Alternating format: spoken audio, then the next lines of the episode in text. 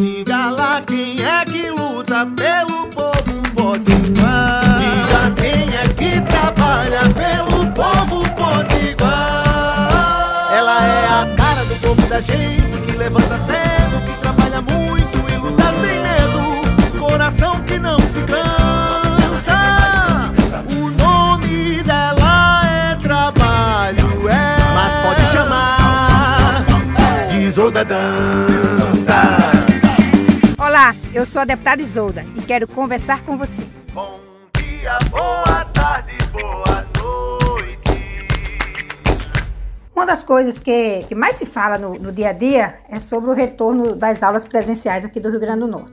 E ontem a Justiça determinou que o, o governo do estado permita o retorno das aulas presenciais em 48 horas. Mas há muita coisa para se pensar sobre o retorno das aulas presenciais, não é não? Primeiro, é, infelizmente, a taxa de ocupação dos leitos e os números de mortes da Covid-19 no Rio Grande do Norte continuam altos demais.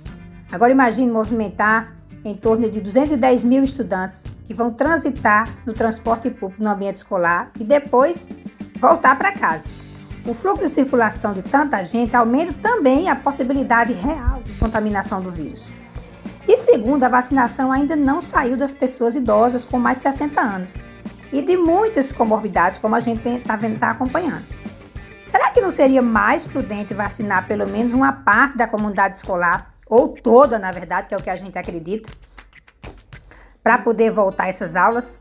A gente entende que a educação é muito importante, ela é essencial, mas necessariamente a volta às aulas não é essencial nesse momento, porque nós estamos falando de vidas e o retorno às aulas coloca em risco a vida dos estudantes e também de todos os profissionais que se envolvem nesse processo da educação.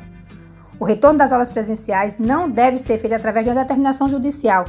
Quem deve dizer se as aulas devem retornar ou não é a condição de contaminação dos leitos, ou seja, quem deve definir isso é a ciência.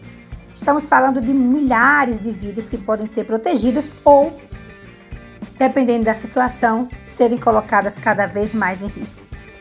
Enquanto o presidente da comissão, enquanto presidente da comissão é, de educação da Assembleia e, e óbvio também como deputada estadual, como cidadã que acredito na ciência e que quero proteger a vida de todos e todas, eu quero repetir, eu defendo a aula presencial somente quando todos estiverem devidamente vacinados. Estamos fazendo um diálogo junto com o governo do estado e buscando melhorar a forma de responder a essa questão que é tão importante. Portanto, há um diálogo, há uma intensa negociação com o judiciário acerca do retorno dessas aulas, mas vamos fazer tudo com muita prudência, com muita cautela, para que eh, a gente possa proteger o máximo de vidas possíveis. Espero trazer melhores notícias para vocês em breve. Um forte abraço, se puder, fique em casa, use máscara, para que em breve a gente possa se encontrar.